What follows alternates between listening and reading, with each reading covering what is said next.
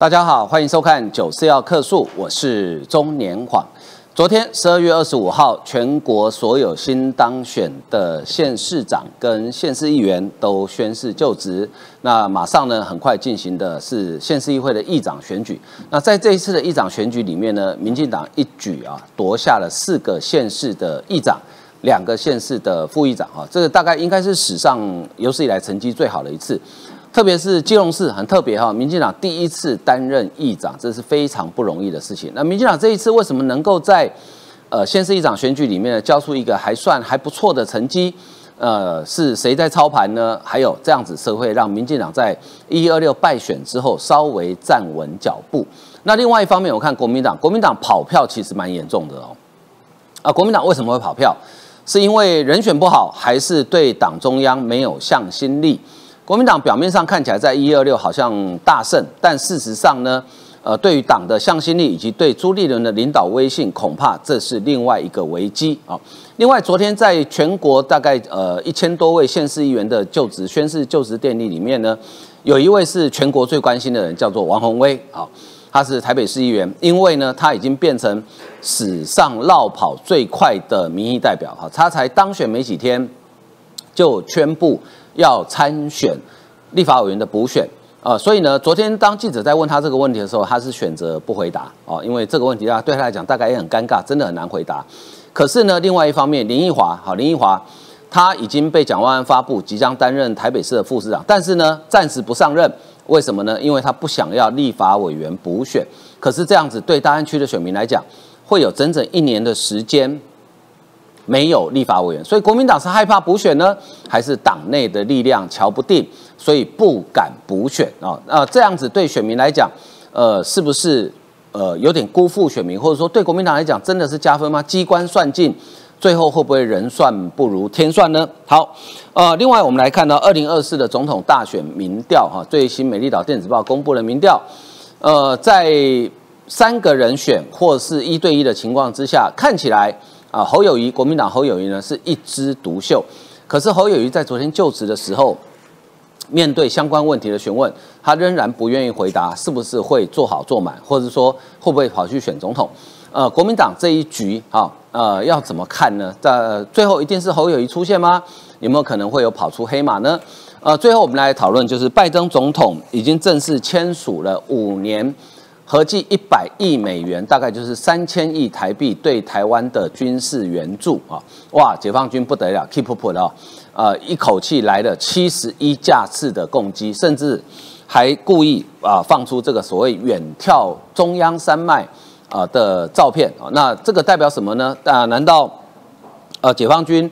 真的不担心美国对台湾的援助吗？如果不担心，为什么要 keep up 呢？如果影响不大，那为什么要生气呢？好，为您介绍今天参与讨论的来宾啊。首先第一位是啊，恭喜哦连任的哈，新北国民党籍的新北市议员叶元之，方哥好，大家好啊。再来是时事评论员温朗东，方哥好，大家好。再来是民众党的前中央委员张义善，方哥好，大家好。啊，再来是呃新科的新北市议员啊，陈乃瑜，乃瑜你好。黄哥好，大家好，恭喜啊，恭喜啊！昨天刚上任，今天还新鲜热的啊！谢谢我的选民，谢谢。好，那乃瑜以前也是三立的老同事哈，大家都老朋友了哈。好，呃，我们先来看哈，这个昨天的议长现市议会的议长选举哦，这个先先请教朗东哈。哎，民进党这次我没有特别去查，但是我印象中好像是史上最好一次成绩，因为拿下了四个议长。对哦，这次的成绩的话是非常的惊人呐。那首先在高雄这边，因为原本预期说呢，高雄民进党他有机会是单独过半，可是最后并不预期哦。嗯，所以说呢，就很积极的在团结跟运作底下的话呢，一开始的话就有康玉成呢跟呢那个郑光峰，他们今天各自呢在那边呢在试社去拉票。那最后呢就是推派出康玉成嘛。那这个时候呢发现说呢，这个曾俊杰原本是国民党的，那但是呢因为曾俊杰呢其实呢他是支持呢那个。呃，曾丽燕哦，他没有那么阿公，哎，对，那所以说那那那国民党啊，他的国民党后来还推陆淑美，对，国民党推陆淑美，这其实呢可以总结哦，这其实这几场有个共通点，就是说国民党觉得自己选赢了。所以他们党中央或者是他们地方的这个党团，那是凌驾于呢地方议员立志意志之上，也就是他们不太听基层的声音啊，赢人就很嚣张嘛。所以说呢，就觉得啊，我派陆淑美，反正你就是要吞下去哦，你要这这请曾丽燕那是你的事。哎，结果这个曾俊杰呢，在一些沟通之下的话，就愿意退出了这个国民党，然后去支持呢这个民进党的人选康义成。于是乎，就是以三十五票胜出，票数过半，让呢这个高雄市呢重新回到正副议长。我必须。需要说，对于身为一个高雄人，这件事情是非常有指标性的意义的。因为上一次的话呢，高雄拿到议长嘛，是在二零一四年的。上一次议长也是康裕成。对，那那时候有个很关键的点是说，因为高雄长期是工业都市哦，为很多的工业管线所苦，是到了高雄拿到议长之后，透过议会。跟呢这个高雄市长相互合作之下，才通过了工业管线的一些条例，让呢那些像中中油啊等等的一些大厂，它必须要把总部设在高雄，回馈高雄。这其实是在议会哦能够过半之下的话，整个绿营之下一个非常明显的一个政绩了。那包括呢是说在台南呢这部分，当然前面就吵得非常的这个热烈了啊。当然现在就是已经的尘埃落定哦，这些疑虑就慢慢这个消失了。就是邱丽丽呢，她现在以三十六票话当选这个议长。那林志展呢，就是三十二票当选了这个副议长。那原本呢，当然他的这个呃对手这个郭信良哦，这个当然前面就有非常多的一些争议了啊。可是经过一些协调之中啊，原本可能会挺郭信良的呃郑国会的这个议员们的话，遵从党意哦，这个回过大家支持这个邱丽丽。那这也也是台台南很多其实有的没的这些影射哦，这个就到此就告一段落了。那我必须要讲啊，这些所谓关于台南。黑金的大部分都是影射居多，它其实是没有经过剪掉实质上的一些起诉，或者是呢这个一审，那这些风波呢就这样子已经落幕了，就展现出民进党它在一些呃纷扰当中非常大的一个团结。基隆这个有意思哦，嗯，哦，基隆这其实是第一次哦，基隆是民进党的这个议长。童子伟，那首先呢，第一件事情呢是说呢，因为亲民党啊，还包含宋楚瑜，其实呢就非常肯认林佑昌的一个政绩了啊。经过沟通之后，亲民党是愿意支持呢这个民进党的这个议员。那第二是说，其实还是差一票，关键性的一票是在于哪里呢？是在于这个连任八届的张方立，因为张方立他在呢这个基隆这边的地方服务非常的久了，是基隆议会里面最资深的议员，他是国民党籍的，一当了八届。那他最想说自己为什么呢会？所谓跑票呢，其实有两个原因啊，而应该说，第一个他当很久了，然后在当的过程当中呢，发现国民党哦，过去曾经要选。推他要出来选正副议长，也没有支持他，所以他自己觉得而且很心酸呐。就是他比较靠自己的努力，毕竟国民党团对他是比较不闻不问。第二个是说童子伟的这个阿公哦，这个童勇，童勇，哎，过童勇过去呢，对呢这个张方立呢有非常多的一些支持啊，啊，所以张方立想说啊，我都做到最后一届，我当过八届，准备要退休了，最后一次的话，他绝对回归自我，然后就。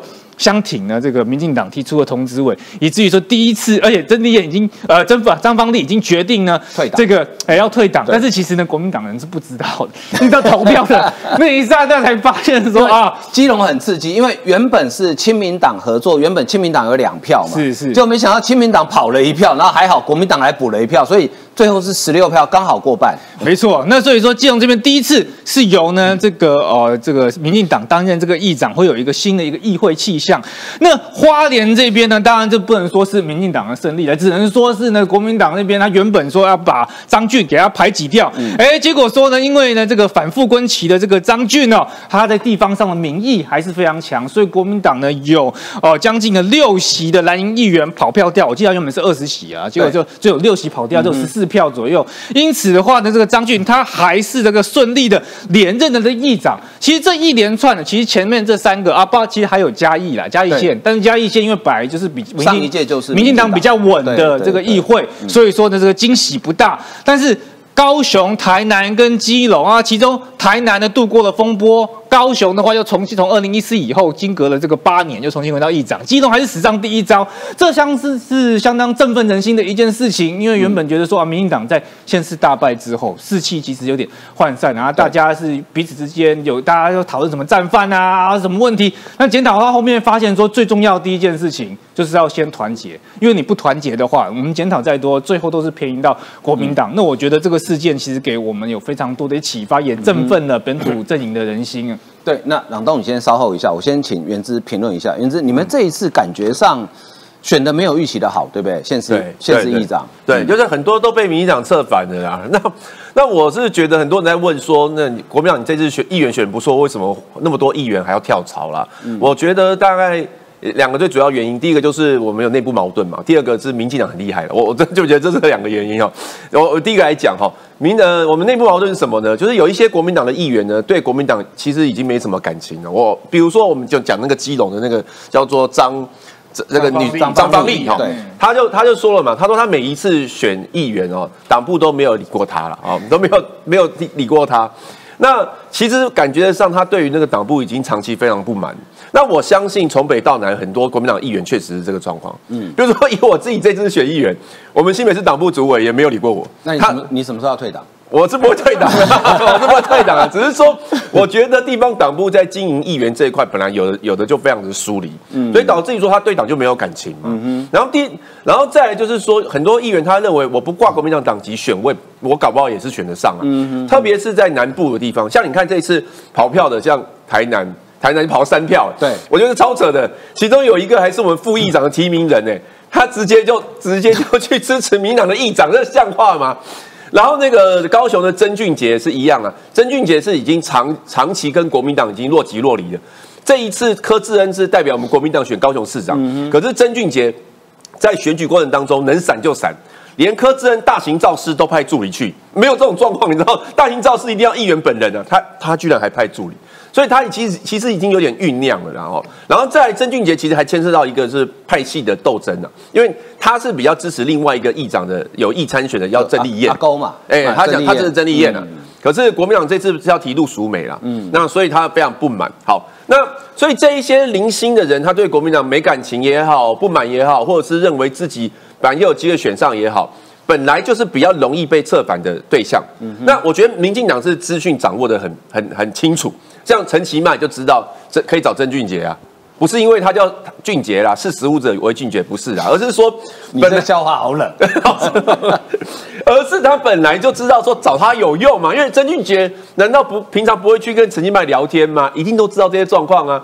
还有基隆的部分，我看媒体的报道是说林佑昌操盘的，那你觉得议员一八届的张方丽，他八年跟林佑昌在一起，林佑昌不知道这个状况吗？嗯，还有台南也是一样啊。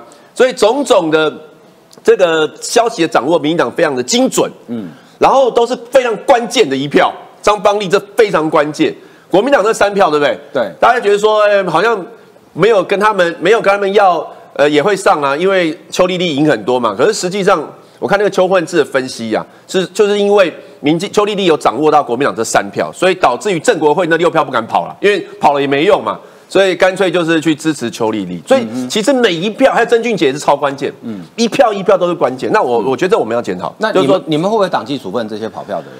一定会党纪处分，可是重点是他们根本不在乎啊。他今天在投票的时候，他就知道说他跑票被开除啊，所以他们根本不在乎党纪。那原则我在问，你们要不要党纪处分徐耀昌跟陈超明？呃，应该应该，我觉得也不敢不敢处理。我觉得也是要处理的，不然党纪荡然无存了。你知道党纪像我们像党党纪有有跟没有有跟没有一样啊？那现在谁要理 我们？那那我像我们就很怕被党纪处分呢。昨天我们在投票的时候，乃瑜也在现场嘛。那个，因为现在都记名投票，对对。可是你知道吗？那个盖那个议长、副议长的票的时候，比盖自己还紧张，你知道吗？会发抖。你们 真的你会怕盖错，你知道吗？一脑雾啊，盖成自己 或盖错人，你会被开除党籍。所以昨天唱票的时候说，蒋根黄一票投票人叶元之，哦 哦，没有投错。我们很怕，可是他们他们就不怕。所以我我觉得是这样，除了党纪所谓的形式上党纪开除之外，还要罢免他啦。像孙敬觉一定要罢免。哎，你叶元之提案罢免前国民党的市议员，这个大新闻哦。没有，你你不能只罢免曾俊杰啊，那个张方烈要不要罢免？台南跑票要不要罢免？我我觉得我觉得要去罢免他们，为什么呢？因为这些人都是代表国民党参选，像曾俊杰。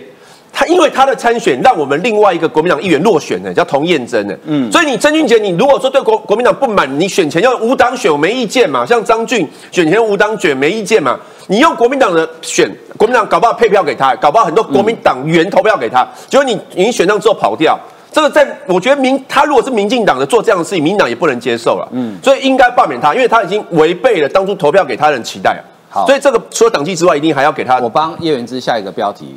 国民党新科呃不是新科连任新北市议员叶元之气急败坏，呼吁罢免跑票党籍是议员。嗯，就这样子哈，好，赶快开始联署，满一年就可以罢免了。好，那朗东，我们再看这一次哈，我想赢跟输一定都有理由，好，都有原因。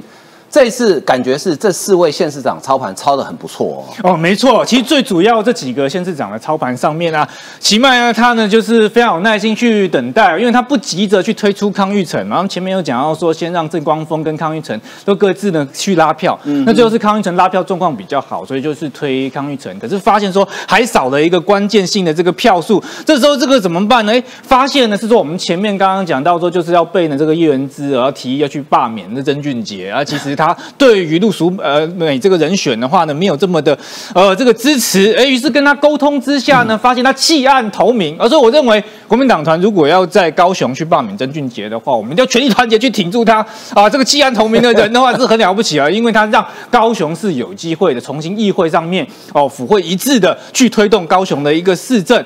那黄伟哲当然最近也是很多的这个压力啦，因为说台南这边呢，这个就是吵的比较多一点，吵得非常的凶啊。其实简单的讲。讲就是说呢，就有呃郑国会人觉得说邱丽丽跟郭在清哦这关系很好啊，郭在清他涉及到的一些哦有一些涉嫌的一些案件，那所以说认为说不应该去推邱丽丽。那但是其实另一方面，郭信良的话也是有非常多的一些争议的啊。最后其实呢是由中评委哦赖赖瑞龙他就已经讲得很清楚了，如果说台南那边跑票的话，直接开除党籍，那跑票不然投给自己啦，投废票啦，无交票都是。那黄伟哲他现在呢也已经一直劝说呢以。大局为重啊，希望大家团结在一起去投票。所以其实黄伟哲在关键的时候。也发挥了这样的一个团结的一个效果。那基隆的这个林佑昌的话呢，他第一个他先是拉到了这个亲民党的这个两票，这其实也是因为在过去他在施政的过程当中，跟亲民党他其实不分任何的这个党派啊，只要对基隆好，林佑昌他都是很积极的去跟议员们沟通啊，所以他就拉到了这个宋楚瑜底下的亲民党的这个议员的这个两票，也包含刚刚所说的非常关键的这样的一个票数，也被林佑昌呢这样的在沟通之下，让这个票呢给同。童子伟，所以说童子伟最后又连任议长，这会显现出说，这其实这三个呢都是非常的低调在运作，嗯，因为这些像是在高雄哦，其实胜利的契机已经慢慢出现了，但是他们就不让国民党知道，因为就跑到最后一刻的这个时候投票投出来，才是真正的这个赢家嘛，所以最后出来的结果，大家是非常的一个惊喜。那当然也说准备要选呢，这个党主席的这个呃赖清德，那他也说用政治能量在很多地方在帮忙。其实例如在高雄这个地方，你说像赖清德他现在做这个向党员报告嘛，啊，其实向党员报告的话，高雄最大的两个派系大家都知道是局系呢跟永延会啦。那一开始是局系会去帮他办，因为说实在，局系跟赖清德比较熟啦，对，就南新系呢跟赖清德比较熟，但是永延会说，哎，也希望有另外一场。那多办一场，而且赖清德也就是也跟着呢，就是从远，就是不管他过去跟谁比较熟，其实在整个党的团结这个底下的话，不同派系之间有什么样的一个需求的话，啊，赖副总统也是尽量的去满足。那我认为这个最大归功应该是归功在现在代理主席。陈其迈这边，因为这刚好是一个民进党遇到非常大冲击哦，大家在士气上面很低迷的这个时候，那代理主席从他自己做亲身的一个示范去沟通，把高雄的这个议长给拿下来。那其实这样也连带到了从台南啊、基隆啊，基隆还是史上的第一招。我觉得这对于呢这个民进党来讲的话，至少在党内的团结跟士气上面制造了一个止血的一个效果。因为其实很多时候大家有不同意见，党内分争是民主是很正常。让大家关起门来哦，沟通啊，吵一吵了这个之后，最后还是要推出一个完整的方案去给人民做选择。那我认为说，国民党他如果继续觉得啊，二零二四就跟二零二二一样，一样会很轻松选啊，躺着选啊，哦，可以用呢他们的党意去凌驾于民意的话，那我相信接下来这个选举哦，可能呢就是会民意就会给国民党很大的一个反扑啊。嗯，对。其实，在选后哈，选后其实我有打电话给给过陈其迈，我当时就关心说，哎，那高雄的议长哈能不能拿下来？当时其迈给我的答复是说，哎，就变矮哈，哎，就变矮哈。所以呢，我我觉得这一次能够操盘这样，其实其实还还不错哈。那接下来我请教易善哈，其实这我们看到这几位哈，就是说，呃，李友昌是因为八年任期已经满了嘛，好，那黄伟哲还有四年，其迈还有四年，然后这个。张良、翁章也还有四年啊，其实这他们的共同特质都是民进党中生代，对，都是五年级生。哦，右昌是六年级，右昌最年轻，他是六年级生，其他都五年级生。哎，看起来这次中生代给他们机会，其实掌握的还不错哈。对，尤其右昌了，我要讲一下台南。台南我一直说它不是黑金问题，它是派系问题啦。就是说派系，尤其是正国会的六个议员嘛，那不要忘记了，林佑昌是正国会的现在的中常委，没错，所以说掌门人。啊。当然，那陈林飞会有一些他自己在地的一些压力啊，毕竟他呃那个他跟那个前议长和关系密切嘛，蛮还蛮不错的，他不可能公开说我不停这个郭在清，但是事实上他其实就是放手了。放手给所谓的派系龙头右昌去做整个的整合，后来这个六个正国会的议员也全面的支持了这个呃邱丽丽，表示整个派系也整合成功。所以右昌这这一局不只是他本本基给啦哈，给让成功的拿下来，他也稳住了所谓的台南。那当然台南有很多，包含赖清德一定有实力啊，黄伟哲一定有实力。那黄伟哲当然会有呃深陷这个派系问题嘛，但是赖清德他是哎嘿嘿嘿耶。出生地嘛，哈，如果可能棒掉就够呀。啊，包含右昌，他在跟派系的成员之内如何去做沟通跟协调，这个这这个这个工作，我觉得都做得很好。所以这尤其是右昌啊，我觉得他未来的声势看好了哈。由于六年级生啊，这次又把基隆这个拿下来。但是我要讲一下国民党，刚才叶元之说国民党要开除，其实更最该开除叫于邦彦呐。于邦彦可以退党又回来，可以之前说 妈。党中央提名另外一个人，人家党员投票，党内投票啊，初选支持一个新的，我忘记什么名字了。但是他说哦，我要加，我要出来自己选，我要支持啊，民众党的人啊，所以国民党马上丢回去，说那我再提名于邦彦好。嗯，像这样的人用自己的政治，用政治力来威胁政党，这个才应该开除。这个于邦彦才真的应该开除，应该罢免提名罢免他了哈。那所以国民党的问题。还没有自己的问题很大，然后还指着别人鼻子骂了，尤其骂赖清德说你顾朱立伦进昨天呐骂说赖清德你要先解决台南你怎么面对你台南的故乡的黑道黑金的问题，就朱立伦自己党内。所有的跟柯文哲讲的一样，你北台湾一看下来说，哦，所有的议长都你国民党的啊，除了基隆以外，啊，结果所有的国民都是黑金，就是花莲掉了啊，张俊掉了，但张俊是贪污案，所以你你没有提名他，丢你提一个吴东升是一个杀人犯，对，所以也是掉了，所以就是你整个国民党的内部的黑金问题被整个议长绑架。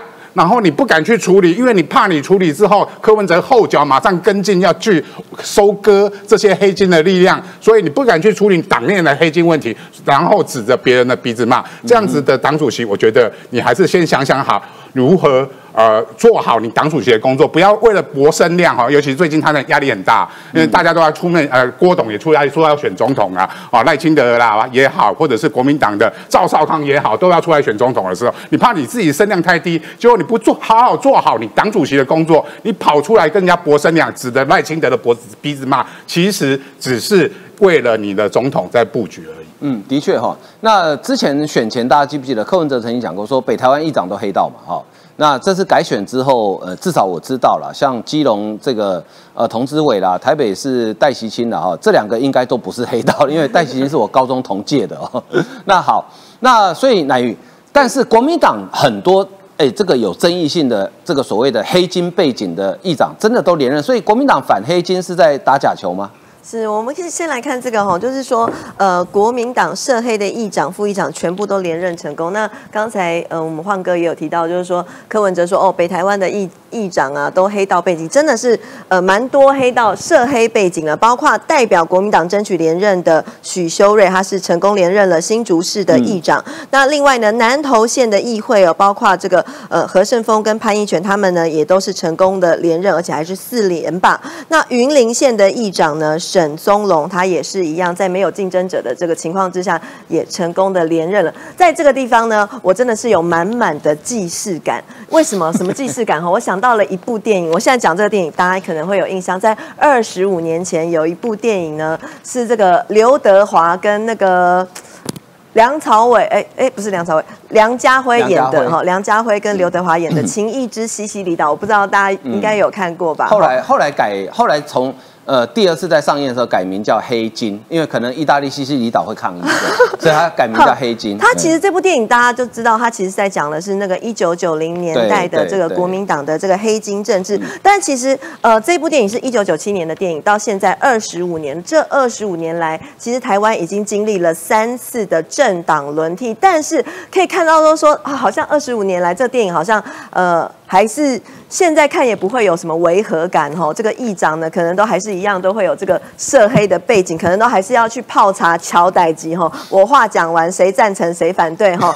那个台词记得，台词记得，看重播看很多次。那其实呢，呃，像呃像这样子的的情境。二十五年来一再的重现，一再的重现，也其实可以印证一件事情，就是说这二十五年来，呃，我们的国民党哦，我们持续都没有跟这个黑金好好的做一个好好的切割，但是呢，另一方面哦。这个呃，之前国民党他们也说，如果有涉黑背景的话，那我们就不提名了，我们开大门走大路。但是呢，我们看到实际的状况是什么呢？王宏威骂这个吴一农是黑道小弟，然后呢，但是他副议长人选却支持这个呃被传说有黑道背景的叶林传哦，根本是说一套做一套。而这一句话是这个新闻写的，我们喜欢讲，因为我要说的是呢。不只是说一套做一套，是说一套做很多很多套哈。刚才有网友这边留言的网友留言说哈，国民党如果有党纪的话哈，初一十五不一样。但是我要说的是说呢，国民党说的话可能也是初一十五不一样哦。怎么说呢？之前哦不是说呃这个文传会的主委洪孟凯他不是说哈国民党开大门走大路吗？如果说哈有凭有据的话，依照相关规定该怎么做就怎么做。但是事实上我们刚刚也看到了哦，这呃有。可能有涉黑案件的这些议长全部都提名了，但是却又有另这个，但是又是另外一个不同的条件，又是不同的一套。这个刚才一山哥有提到，这个花莲的议长，花莲的议长张俊，哎，他也有涉黑背景，但是他就不提名他了，所以张俊他是这个脱党参选。那自己在国民党的党内哦，提名议长到底是涉黑不涉黑，到底要提名还不提名，就已经初一十五不一样哦，说一套做很多套了。更何况是说这个现在已经有这么多确定的，是已经都是呃涉黑的正副议长，所以我可以看到就是说真的是呃这个黑道背景是跟国民党的这个基层的这个连结一直都是撕不掉。所以说真的就回到刚刚我套的那句电影台词哈。就是说我话讲完，谁赞成 谁反对？那可是这个就在这个 moment，我们刚刚看到这个王宏维，他指着鼻子骂别人，就是刚刚一山哥讲的嘛，国民党指着鼻指着这个手哦。骂别人，但是呢，但是他自己却这么做，而且我觉得哦，这一次这个呃，在九合一大选之后，包括这个蒋万安选上当市长了，那也这个找了林奕华来当副市长，那王宏威现在也要竞争这个呃蒋万安的这个立委的位置，在在都可以看到，现在国民党是在惩罚台北市民吗？嗯，对，因为呢，这个王宏威他现在呢一个屁股占两个缺哈，然后呢，呃，接下来要马。现在是才刚刚宣誓要当议员，马上就要绕跑去选立委了。那林奕华又是怎么另外一回事呢？林奕华你自己是立委，然后呢，你站着这个一个屁股站着立委的位置，但是你马上要去当副市长，而且你还卡这个位置，你的服务处都已经给曾明忠用了，你是怕曾明忠选不上？你是看看他跨一波吗？我其实也是相当的好奇。那我个人会认为说这个。呃，国民党真的是视民主为无物，完全没有在乎选民，完全没有对选民负责任。当初不管你是选立委、选议员，你的参选的初衷是要为民服务，结果但是呢，你选上了之后，这个位置就。悬缺在那边，那没有人，没有人来为民服务了，你也没有关系。而且徐小新竟然还说什么呢？徐小新说：“哈，他现在他也要选立委了，哈，徐小新他也要选立委。他说什么呢？他说蓝军气势起来了，但是却有人急组初选，为什么？哈，因为徐小新他自己也想要选立委，那但是呢，他主张一定要主举办初选，我觉得很正确，一定要举办初选，这样是个民主的态度，但是。我觉得你要去争取这个，要去参选立委，这个就是对选民不负责的态度。这个态度是不一样的两件事，不同的层次。哎，那他怎么说的？他说现在党内哦，有人在运作，说不要初选，要直接征召现任的，就不要直接挑战。他说，他说什么意思？有战功、立战功可的人哈，可以打仗的人去死好了吗？我看不懂，其实我也看不懂。我要跟乔欣说，乔欣，你说的我也看不懂，怎么说呢？今天你要做的事情是对你的选民来负责任，不是你去打了战功。这个是什么叫做战功啊？我们今天选举不是为了帮国民党打什么仗，哎，我们为出来选举是要为民服务。你有做到你对选民的承诺吗？还是说你的眼中只有这些战功？所谓的战功呢？这是什么战功？我看不懂。嗯，好。那徐小新这个话很有意思哦。那个原之，你们这一届的议员有没有初选？好像只有新人有初选，对不对？然后现任优先。它是两两套制度啦，一套就是说如果。有缺额的话，就新人去争争取那个缺额。对对，新人，然后老的就直接保障。对，但如果没有缺额的话，老的跟新的都要一起出选。但是没有发生这个情况，没有发生这个，没有发生这个情况。对，所以我要问原之确定，就是徐小新他是现任的议员，就是说他们在这一届，就是昨天就职这一届的时候，其实初选也是被没收的。啊，但是当时徐小新没有出来帮新人报区啊，因为他是得利者嘛。好，现在他变成要挑战立委的新人了。没有初选了，他他就哇哇叫了。所以这借用乃玉的话哈，就国民党很多标准是初一十五不一样的。比如说张俊，张俊其实你说他是不是黑道我不知道，但是他涉案的部分是贪污，就 LED 的路灯的案子，现在还在诉讼中。那所以国民党觉得贪污的不能提名，但是杀人未遂的可以提名。哦，而且国民党他给他杀人未遂，看不给他贪污的丢哈。另外南投的议长何胜峰，大家记不记得国民党当时怎么去 K 林志坚的论文？何胜峰论文是确定抄袭，被亚洲大学撤撤销学位哦。国民党还提名他选议长哦，所以国民党挺抄袭、挺黑金哦，这六个字就是贴在国民党身上。国民党就是挺抄袭跟挺黑金，就这么简单。要不然你干嘛提名何胜峰？你来得及可以不提名他的哦，时间上一定来得及。可是你继续提名，代表你证你认证明就国民党挺抄袭嘛？好，好，那我们继续来看，刚刚谈到王宏威哈，呃，昨天大概全国最瞩目的市议员就是他，好。呃，因为他宣誓，你看，这是他宣誓哦。宣誓完，屁股都还没坐下来，拍谁拜拜，我要去选立委了。好，王宏威，呃，这个就职台北市议员，成为史上最快绕跑议员，所以他叫台北绕跑王啊。这个王一语双关，一个是 king 的意思，一个因为刚好他也姓王，好，台北绕跑王啊。好，那呃，问到他这个问题，他说啊，这老议题了，不要再问了哈。然后呢，这个呃，问蒋万安，哈。呃，王宏威致歉说不能回避承担哈，连连就职都要跑给记者追，因为昨天记者都想问这一题嘛，哦。然后吴一农说呢，就尽全力让王宏威留到留在台北市议会哈。还有林奕华的问题，我们等一下一起谈哈。所以，我我觉得很有 很有意思啦，就是说，哎，国呃台北市有八席立委，好，台北市有八席立委，国民党当选四席，蒋万安、林奕华、呃赖世宝跟费鸿泰。四席对不对？国民党当选四席，是那蒋万安去当市长啊，林奕华要当副市长，所以国民党的台北市立委只剩下一半了。对，哎，台北市民，国民党跨拎博啦，国民党跨拎博啦，我当选四席一半不见，你觉得这样很合理吗？哦，你觉得这样很棒棒吗？所以，我我觉得对对国民党来讲，当然他们觉得机关算尽了，哎，所以源自，你说王宏威原本说不选，二十四小时之后突然说选，好，林奕华也是。哎，他就不能现在就辞职去当副市长吗？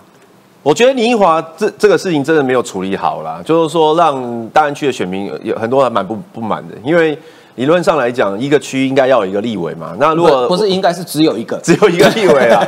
那林奕华他因为自己的生涯规划跑去当副市长，然后呢又没有给这个地方补选机会，就会让大安区一年没有立委。其实这件事情，我觉得。还蛮严重的，蛮严重，我就是觉得蛮严重，所以这就是被他他被攻击的地方了哦。那但我觉得我也可以理解说为什么他们这样考量了。我觉得一个最主要原因是不想要让人家感觉我们一直在补选。好像王宏威补选参加补选嘛，对。然后南投三月四号又有补选，对。那如果林奕华辞掉之后呢？哎，大安区又要补选，我觉得台湾的整个整体的氛围会觉得，哎，怎么又一直在补选啊？然后补选的原因又是因为你们这些立委的这个生涯规划造成的，我觉得这个也会有一个比较不好的观感呐。嗯嗯。那所以就是这两个权衡之下，就觉得说，呃，反正。反正呢，这个只要延一个月，而且这个一这一个月呢，中间还有跨到过年，大概接近十天左右，只要大概延二十天，就可以把那个补选的问题把它避掉了。所以就做了这样的一个决定啊。那那怎么做？我觉得都是会被骂啊，就怎么做都是被骂。那就是但是就没有办法了，就只好这样决定，就只能选一个被骂，只能选一个被骂。所以可能是他们评估觉得这个骂的比较不严重。他他可能觉得，那另外就是说，可能王国威现在也在选举啦。我我是觉得啦，如果说哎又又一个绕跑，会不会加加深这个印象？可是原之我不懂，就是大安区是深蓝区，对，照理说你们国民党只要提名一个还不差的人选哦。有应应该都会赢啊，对啊，那为什么不补选的就好了？对，所以我我所以我我所以我的意思说，他们都不有考虑这些嘛。因为焕哥讲的没错啊，我们如果派一个人出来选的话，也不太可能会掉嘛。对啊最多就是让那些市议员的竞争呢浮上更早浮上台面而已。因为如果说你要补选的话，现在大安区的议员你很多要跳出来选嘛，对那就会竞争。可是这个竞争你也避不掉嘛，因为明年大概六七月的时候，国民党呃立委就要办初选了，那这些人到时候也是会出来竞争，所以要要延也不会延延半年左右，所以这个都不是考虑的问题。我觉得唯一的考虑问题就是。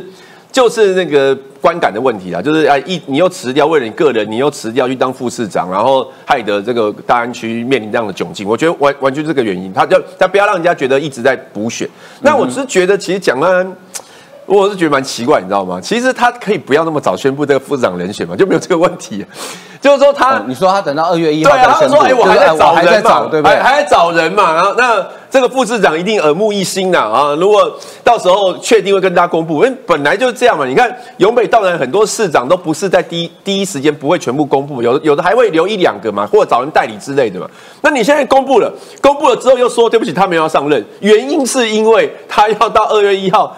才辞职，这样才不用补选。那人家不是觉得说，真笑哎，你你人家国民党都一直在算嘛？其实这样，我觉得这样也不好啦，不如就是晚一点公布啦。我觉得下次如果还有这样的机会的话，应该要稍微保护一下林奕华。你觉得你们这搞成这样，下次还有机会吗？我觉不，得这对源自刚刚那个问题，其实我想过。那当时蒋万安公布的时候，我就我第一时间的回呃疑问就跟源自一样，就说啊，你就二月一号再公布就好，对啊，对不对？那为什么要那么早公布？其实我后来想到一个原因呢，因为怕不公布哈，那位置被抢走，应该蛮多人在抢这个副市长的。但蒋万安可以决定啊，蒋万安可以决定。哦，难讲哦哦。南云你要补充？对，因为我觉得不好意思，我要回应一下那个原之前辈哦，就是说，我觉得这一这一件事情，如果说今天蒋万安他是有这样这一层的考量，他故意谋略性、策略性的、技术性的延后来公布说我的副市长人选的话，我真的是觉得对不起选民哎，而且是把台北市民视为无物。我觉得台北市民也太可怜了吧。今天呢，呃，蒋万安选上市长之后呢，包括这个王宏威议员一个人一个屁股占两个位置，还有我们的林立华立委哈，立委一个屁股要占两个位置，然后整个台北市情，整个台北市民的权益就让他们这样玩掉了。然后今天如果说今天是我呃这个我。蒋万安当市长，为了我自己的谋略，为了不要我的这个要卡这两个位置，卡这这样等于卡了四个位置。然后呢，所以我就延后一点公布。所以这就是国民党的权力的斗争吗？为争权夺位的这个谋略吗？我觉得，呃，但很遗憾啦，看起来就是好像这个台北市民都还蛮买单的，这是让我觉得非常遗憾的地方。对啊，我觉得乃瑜最后讲的对啊，台北市民你们都选票就一直支持国民党，那也没办法，大安区没地委就没地委啦，哦，呃，就找酸屌啊，哎呀，找找文山区的赖世宝来帮忙啊，哦，因为你就啊你就没有了、啊，对不对？那一善你怎么看？哎，这个机关会不会算的太精了一点啊？先讲王宏威啦，大家看一下，他二零二一四年很开心的就职了，二零一八年也很开心发脸书说他就职了，大家选上议员都很开心，南屿也很开心。二零二二年。大家都在欢，呃，开心的说，我议员就呃选上了，呃就就职，他在欢庆那个圣诞节。啊，他不敢说他议员多可怜啊，他真的蛮可怜的，他不，大家都很开心的说，我当选议员，我要做四年的议员，只有他不敢写说我当选议员了，因为我们不要觉得说这个好像很久，我们前之前的脸书好了，好，那个王宏威在十一月二十七号这里没印，好，我念给大家听。他在一个月前，一个月前而已哦，发个脸书。投票隔天。对对对对，他说立委的补选日是明年的一月八日，而他将在今就是昨天呐哈，十二月二十五号就职。如果他参选，会被外界视为没有必胜的决心，无利于胜选啊！难怪吴怡农要说啊，我们就让王宏威达成他的心愿啊，因为他今天他不敢说他，他还是就职啦。好，他说他如果就职，代表他没有必胜的决心。嗯哼，所以我们可以确认的是，他今天就职了。所以王宏威确定他没有必胜的决心，所以大家要来支持吴怡农嘛。既然他没有必胜的决心，就让他留在议会。好，这个就是王宏威的部分。那我们讲国民党的绕跑，实在绕跑的太夸张了哈。国民党的绕跑，两位副市，如果是林奕华市长绕跑，副市长绕跑，两个立委都要补选。然后就变成是啊，议员啊，那个王宏耀议员也绕跑去补选立委，然后所以王为什么林奕华不敢去去辞？现在二要二等到二月一号嘛？因为有三个议员等着要补他那个立委的缺啊！啊，在外传的三个议员啊，结果如果补选的话，这是。呃，李博义、李博义、许荣庭、许荣庭跟那个王心怡，哦，王心怡，王心怡，这三个都是现任议员哦。啊，如果林奕华现在去当副市长了，国民要国民党就要办初选，就办初选，这三个现任议员又要绕跑去选立委，你觉得选民会怎么样？难怪他一定要拖到不要补选嘛。但是我要跟。那个蒋万安讲说，其实没有那么困难。柯文哲其实昨天你跟柯文哲交接，柯文哲可以教你一些步数啦。柯文哲的副市长常常出缺啦，他常常没有补满嘛，因为人家不要去做柯文哲的副市长，所以他常常他副市长就没人做。所以你看啊，那个呃呃。谁去选啊？那个选副市长的时候，那个副市选立黄珊珊选选市长的时候，他的那个半年几乎是没有副市长。副市长啊，没有副市长，其其实台北市还照样运作啊。其实没有少一席副市长是没关系的，不然你就找别人嘛。譬譬如说，昨天就有人跟我推荐说罗志强很好啊。罗志强至少有展现他的决心，他要选桃园的时候，他有辞掉议员展现决心哦，买了一间房，对，还买一间在台湾买一间房子，说我要去选桃园市长，所以我辞掉议员，这些人都没有罗志强决心，所以为了鼓励罗志强没有绕跑的的的问题，所以应该让他当台北市副市长啊，啊，国民党应该是啊，国民党有人才啊，我推就推荐罗志强也是很好的人才，为什么罗志强不行？啊，为一定要林奕华。所以国民党对于这个选民哦，公安环境对台北市的选民实在看不啦，都不管他哪里来刀啊，所以宰我拢了，你知道吗？所以国选民是不是应该给在国民党在台北市现在已经完全执政了，议会也是他们的，讲话也是他们的，至少你在立委在监督系统上面应该开始做一些平衡，说不一定我们国民台北市都是 Q。国民党能讲告告，所以我一定要支持国民党。换一下想法，是不是支持其他政党也不错？嗯，刚刚易善讲到罗志祥，又想到有时候哈，听到这三个字，想到人算不如天算。有时候机关算尽，你想想，罗志祥当台北市议员的时候，他的选区就是大安区，他很想选立委，但是他当时可能评估觉得，因为林奕华年纪也不大嘛，他想说啊，大安区大概没机会，所以他到桃园去。表面上他选市长，事实上我们都知道他是锁定立委哈。好，结果呢？现在那个立委他桃园也没得选，因为呃郑运鹏没有当选，所以郑运鹏明年一定会选立委连任嘛。好，那他好，那他可能争取国民党提名嘛。可是罗志祥当时你如果没有离开，留在大安区哦，现在立委补选就是你的了，一定就是你的了。人算真的不如天算啊，所以有时候人真的不要算太多啊。好，我们继续来看呢，那这个呢就所谓的大位不以自取，要看天命啊。总统这个位置够大吧？美丽岛电子报。耶诞夜、平安夜公布了民调，哈，沙卡都的情况之下，侯友谊三九点九，赖清德三四点一，柯文哲十二点七，啊，好，那这个如果是国民党换成朱立伦的话，赖清德四十二，柯文哲二十四，朱立伦十二。如果是一对一，侯友谊跟赖清德 PK 的话，是五十一点四对上三十五点七，啊，所以呃，这个证明哈，大概在沙卡都的情况之下，侯友谊跟赖清德。如果是这三个的话，其实这两个人谁胜谁负很难讲，因为这个误差其实不大哦。那如果是换成朱立伦的话，就是赖清德当选。那一对一目前看起来是侯友谊过半嘛，哦。好，可是呢，在十二月四号公布的民调里面啊，这个是十二月是这是二十天前，十二月四号就是刚选完。赖清德当时沙卡多的情况之下，赖清德三十四点四，侯友谊三三点八，柯文哲十三点五。哎，其实以沙以这个组合的沙沙卡都哦，其实差二十天民调其实差不多，没没什么改变，反而侯友谊还少了一点点哦，少了大概六趴哦。那赖清德是持平了，三四点一，三四点四，柯文哲也持平了，十三点五，十二点七，所以侯友谊在二十天里面少了六趴，这也是蛮蛮特殊的情况哦，一样一样的组合。那如果是换成朱立伦的话，赖清德一样四二点四，柯文哲差不多，朱立伦也差不多。所以侯友谊的民调起伏其实有点大，但是一对一侯友谊目前看起来是稳赢哦。好，那赵浩康就说呢，如果很多人要选的话，应该要办初选。他还点名朱立伦、侯友谊、郭台铭是都不错的人选，可是这民调完全没有放郭台铭。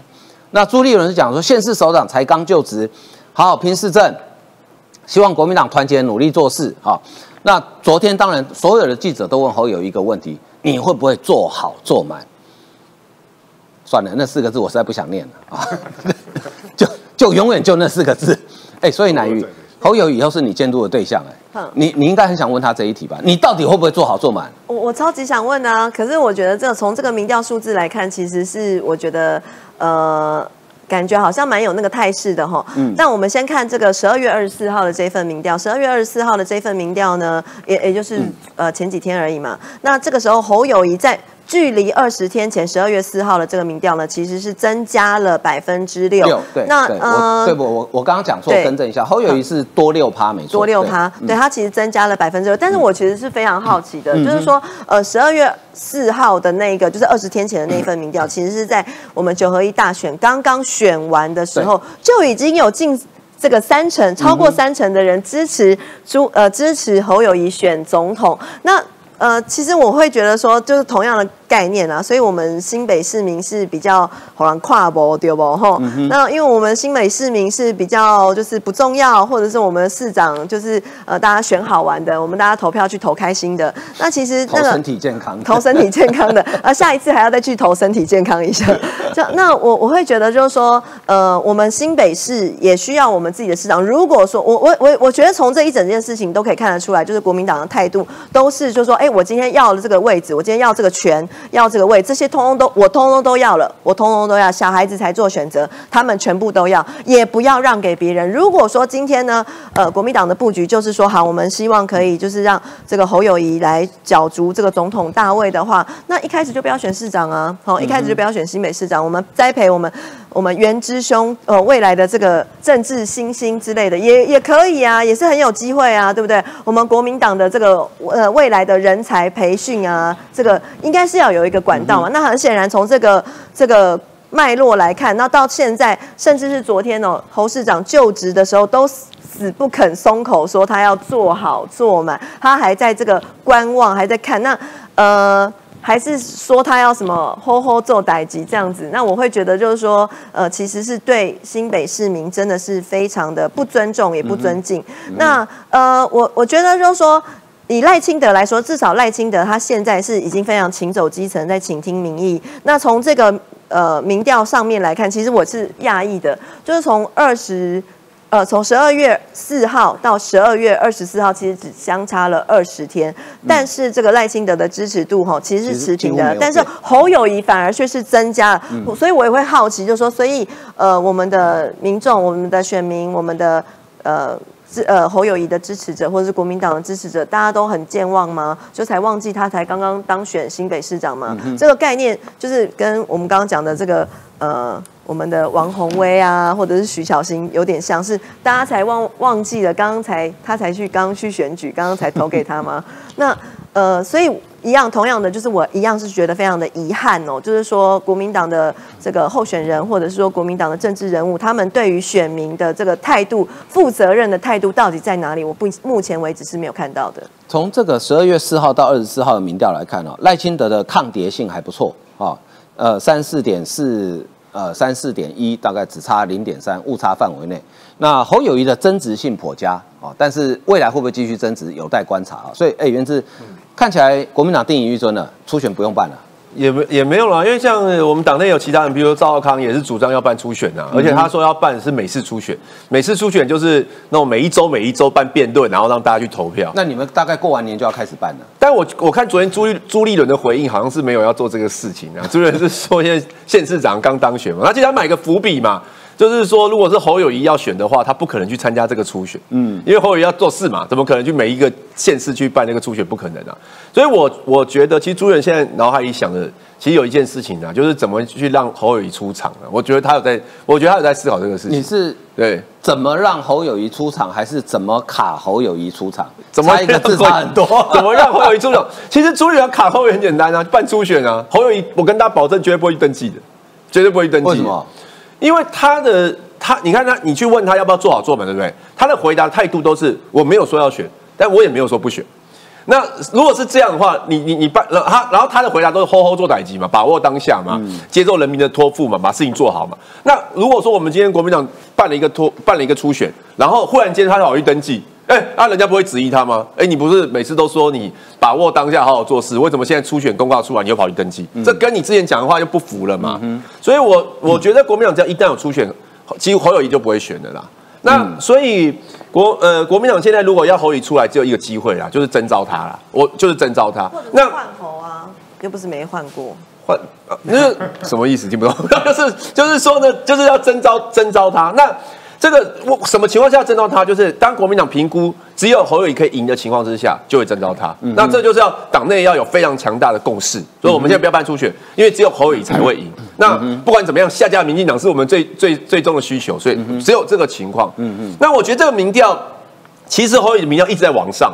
选前其实也做过，选前民调赖清德是赢他的，嗯，然后选完他又跟赖清德平手，选后侯友谊就往上。我觉得我是觉得两个原因啊，第一个原因你可以看到侯友谊跟柯文哲的票高度重叠嘛，那这就柯文哲现在已经被边缘化了嘛，剩十二趴了啊，他选前要二十趴，嗯，那他票去哪里都去侯友谊那边啊，这这就是边缘化柯文哲。然后第第二个原因是，我觉得赖清德。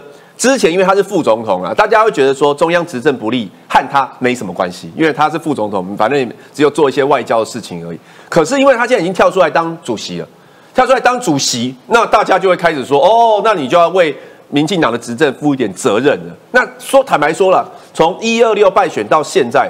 一民众还是认为说，民党的对于败选检讨，并没有讲到大家心目中的感觉。我觉得赖清德现在正在往这个方向走。你看，他不是说什么矿坑上的金丝雀呀，民党败选是因为论文的问题、黑金的问题，没有回应民众期待。他其实有看到问题嘛？可是问题是，这些问题能不能随着他出来参选解决？那把问题解决，这个才是民众要看到的。那如果他没有办法的话，他的民调也许会跟口语差越来越大。那如果是这样的话，如果只有侯友谊可以赢赖清德，我们当然就是全力支持侯友谊啊。哦，对，所以党内不会有人竞争，就是看党中央的智慧。党中央，你们党中央向来智慧不怎么高，智慧。那易善你怎么看？就是国民党定于一尊了，因为最近所有的民调都侯友谊遥遥领先其他。你不能这样子啊！赵少康要选，而其实赵刚其实他最近这个受访，我觉得蛮有趣的。他其实讲讲两个点，第一个是说，如果是郭台铭，他都不选啊；第二个，其他人他都是要办初选。啊，这个有趣的是说，你我还要讲是说，他讲出朱立伦心声，与其礼让侯友谊，不如礼让郭台铭啊。嗯，因为他跟侯友谊是有心结，毕竟他做过侯友谊的长官。如果侯友谊最后礼让是侯友谊，那侯友谊出来选总统之后，那又要身兼党主席，变党政权一把抓。对，啊啊，所以这侯友谊就呃朱立伦就变没有角色。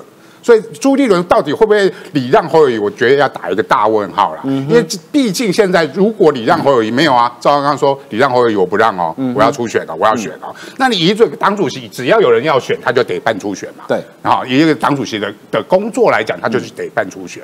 那赵刚刚第二个有趣的是说，虽然他之前因为上一次初选的时候，郭台铭给给他不少。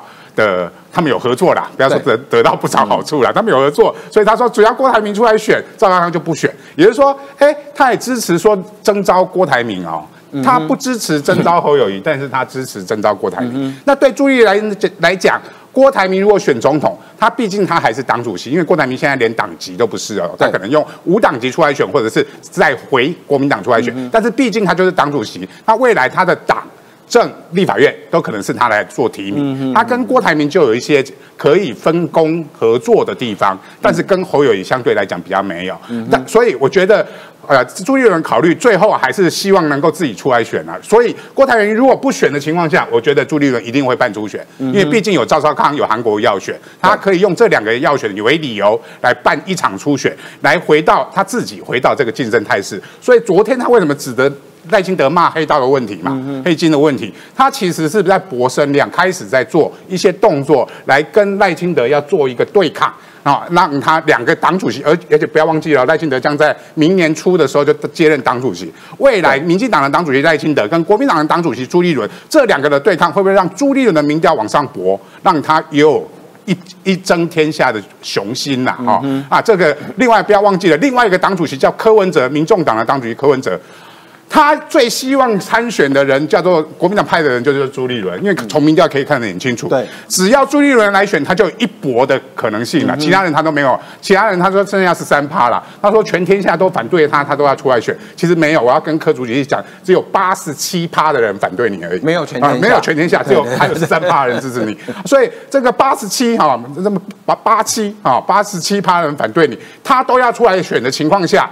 他唯一的寄望的就是朱立伦出来选，他赢过朱立伦，到最后复制所谓的高鸿安模式，在新竹弃保成功，他才能当选总统。这是柯文哲的算盘。所以只要国民党一半出选，我相信有很大一部分的白粉柯粉们会转成是猪粉啊。所以未来明年会很好看的是，这些短暂性的柯粉跟白粉，他们一定会转成猪粉。那猪粉的声势会相对来讲会大涨。我跟你保证，国民党如果办初选，而且是用电话民调的话，朱立伦一定第一名。因为不止白粉会支持他，民进党支持者也会支持朱立伦。这这是阳谋，这不叫阴谋，但是这就是初选的机制啊。好啊，接下来我们来看军事题哈。这个请教朗东，呃，拜登已经签署了五年一百亿美元的对台军事援助案啊。这件事情感觉。呃，增强了美国协助防卫台湾的决心，应该这样讲啊。感觉解放军好像很生气哈，keep up 了。你看，马上放了一张。照片给你看，这是中央山脉嘛，对不对？对啊，因为美国呢，这个拜登在十二月二十三号，就是三天前的时候签署，这个是每年二十亿美金，直接无偿给台湾的这个军援，连续五年就是一百亿美金嘛。那这是在整个呃亚太的一个和平布局当中，是一个非常高的金额。那当然中国他就很不开心，于是乎呢，他在昨天的这个时候呢，就放了一张。遥望中央山脉的图，它的一个背景是在于说呢，它在这两天的时候，尤其是在二十四号的时候，就已经有八架的这个共机呢，去呃，这个在骚扰台湾，然后也有三架这个舰艇，然后在海面上行动。他今年在八月这个时候，已经放出了类似的一个照片，一直是什么？他对内的一个大内宣宣称是说，因为战机的视野只有十到二十公里，所以他一直是说，你看到中央山脉就是离台湾很近啦，哦，意思说我随时就可以把台湾打下来。但其实，在八月的时候呢，非常多军事迷跟摄影专家。都讨论过了，在视野好的这个时候，其实呢，这个在从合欢山看到雪山一百公里是看得到的啦。换句话说呢，这个所谓的离台湾很近，只有十几公里，这个都是中国自己那边骗人的。它其实距离在台湾的这个距离大概就是一百多公里左右，但他对内宣称啊，就是啊离台湾很近，所以随时都会可以把台湾这个打下来。然后同时，这个东部这个战区哦，在二十五号还说啊，他出动了这个轰炸机啊，跟作战舰只啊，啊，但是他现在也没有说具体的这个数量。那在二十四号。统计刚刚讲到说是有八辆啦，那再进一步来讲的话呢，虽然解放军它就有非常多这些对台湾的这个威吓，可是我们相关的这个防御的武力也一直在增强哦。很令人兴奋的是呢，目前呢即将呢就开始在新建的，就是有方程轻型的这个巡航舰，有防空型的跟呢这个反潜型的。那防空型呢跟反潜型呢，它的差别是在哪里呢？最大的一个差别是在于是说呢，防空型呢它有垂直发射的一个系统，也就是海舰二的这个防空。飞弹在防空型上面，它是垂直发射，垂直发射比斜射型的来的强的原因是因第一个它发射速度比较快，对；第二个因为它是直的，所以它可以容纳这个弹药比较多，所以呢它也可以像像像这个海剑二的防空飞弹，它可以装到三十二枚。可是，在反潜型，因为它是用比较传统的斜射型，有个斜射架，所以只能装到十六枚。那其实如果有这个斜射架的话，另外问题是说呢，它可能会突出去，在呢这个在侦测上面、逆中上面的一些效果。没有呢，这个呃垂直发射系统这么好，但是呢，不管是防空型跟反潜型，他们都装了我们自己研发的哦，这个哦。那个飞弹就是那个雄风雄风三啊，雄风三的这个反舰飞弹，真正也是增程型的。原本一般的雄三的这个反舰飞弹，它的射程大概就是一百五十公里，然后时速是二点四马赫左右。那但是现在这两艘哦，都是装增程型的，它的这个射程已经到了四百公里。所以说呢，在整个台海这样的一个局势上面，这两艘的一个巡防舰都有呢这个非常强大的效果。那反潜型呢，虽然说呢，它在防空的部分上面没有这个直射的这个。系统，可是它也有装设呢这个轻型鱼雷的这个发射器。那在鱼雷的这攻击上面的话呢，因为哦，在两年前的时候，美国呢就已经呢卖给台湾四十六枚的 MK 四八 MOD AT，AT 是什么意思？Advanced Technology 进阶科技的这个意思。它就是把原本的这些主力的 MK 四八这个鱼雷正在增强。那这个 MK 这个四六轻，先讲下轻型这个鱼雷，或者是这个重型的这四八鱼雷，它们这个大概差别是，就是说一般来说。说，如果我们是用飞弹去攻击对方的这个舰艇的话的话，它从空中做攻击，可是鱼雷的攻击效果更强，因为它水底下打下去之后的话，这个舰艇在这一边嘛，它水底下打下去之后，第一波冲击它会把这整艘船呢往上一抬，抬下去之后，这个船的重心引这个地心引力呢会又把这个船舰呢继续往下一凹的话，等于就是有点把把人打到天空中，然后你就跌落地板，会有双重的一个冲击了。然后再加上是说呢，鱼雷是比飞弹更难预防的，因为它在水底下行动的话，第一个它必须只能靠声呐呢去测呢它的这个声音。可是在，这时候你要你要怎么干扰鱼雷？就是呢那个舰艇呢，它会能用出一些诱导性的这个声音，可是它也会干扰到自己的声呐。所以说呢，在技术上面的话，它在鱼雷上面很难够避免。而且现在的鱼雷呢都有线导的这个技术，就是有一条线连着它，鱼雷射出去之后，那个线就跟着它。那你可以手动的去再去遥控去操控，而去分辨哪一些是诱导，哪一个是船舰的一个本体。所以说呢，鱼雷在对抗的这个舰艇上面的攻击性是非常的这个强。那包含的是说它在因为这个美这也是美军跟北约它一个主流的现在还在服役的一个系统啊。那它的时速的话是超过四十节，如果是这个比较强的重型的话呢，到五十几节，那基本上都已经完全超越目前共军有的，不管是巡航舰或是航母，速度的话就绝对是会被鱼雷给追得上。像我记得这个航母大概是三十节左右的速度，核子动力航母才有三十节，如果一般柴油应该一般就二十几而已。所以说呢，这个不管是四十啦，或者这个五十几节的哦，这个重型鱼雷都能有效的去吓阻共军要在海面上的一个封锁。换言之说呢，这些呢是从呢台湾自己自制的这个飞弹到潜舰，然后呢一直到呢哦，我们刚刚讲到的这些鱼雷，台湾的防御是越来越强。但是呢，不管是这样啊，日本呢，它现在呢也是呢非常的这个谨慎啊。为什么呢？因为中国呢，它啊这个战狼外交嘛，所以他看到日本呢签署的国防安全三文件之后，他就马上呢开始呢从辽宁号为主啊，这个航空母舰开始在日本这边潜行，里面出动了这个辽宁号一舰呢，还有舰载机二十四辆驱逐舰等等的。然后呢，在呢这个日本的这沿海这个地方东海附近，东海附近呢开始做演习。可是日本防卫省呢，它也不是省油的灯啊，它就出动了。这个出云号做监视，这出云号的这个有意思的点是在于说，为什么要准航母呢？因为日本呢在战败之后，二战战败之后，那大家就改变了，就不会去做航母嘛，因为说它不能有攻击性的这个武器，可它替代的弄了一个长得已经很像航母的 这个出云号，所以叫做这个护卫舰。那护卫舰的意思说，它上面直升机可以起降，而且现在已经到 F 三十五 B 可以直接在出云号上面起降了。换句话说呢，它的攻击范围呢，其实呢已经大到呢可以对中国呢进行沿岸那个。打击只是在名义上面啊，它就叫做是哦，这个这个轻叫护卫舰，听起来好像比较防卫一点哦。那这个辽宁号呢，它这个战斗群呢有二十四辆的这这个 J 十五对地打击是非常弱的，所以中国呢，它这样做一个军演比较像是表示一下抗议啦，就说啊，我对于日本的这个三个。这个国防安全的三文件，他不是很满意。但日本现在的都已经呢做好了军事上面的一个准备，包含他们未来这样的一个军事的防卫战力上面，那未来五年也是会呢从 GDP 的一趴的一个比例啊提高到两趴，整体的这战力是不断在提升当中。所以当日本啊、台湾、美国这样的一个防御连线产生了之后，解放军要继续要用文攻武赫去恐吓哦，要去动要去影响亚太的和平，这是不太可能发生的事情了。好，那明天总统要召开国安高层会议哈，那应该会把兵役的义务役的役期的时间呢，大概会拍板定案。那其实我可以先跟大家透露一点呢，就是说除了役期的问题之外，其实这一次的兵役制度的改革会有非常大的变化，那几乎就是呃。彻头彻尾的变化，从训练方式到待遇，哈，到疫情，大概都会有很大变化，所以不是单纯只有从四个月恢复成一年而已，哈。明天大家就会知道答案了。好，今天节目为您进行到这里，非常感谢大家收看，谢谢，拜拜。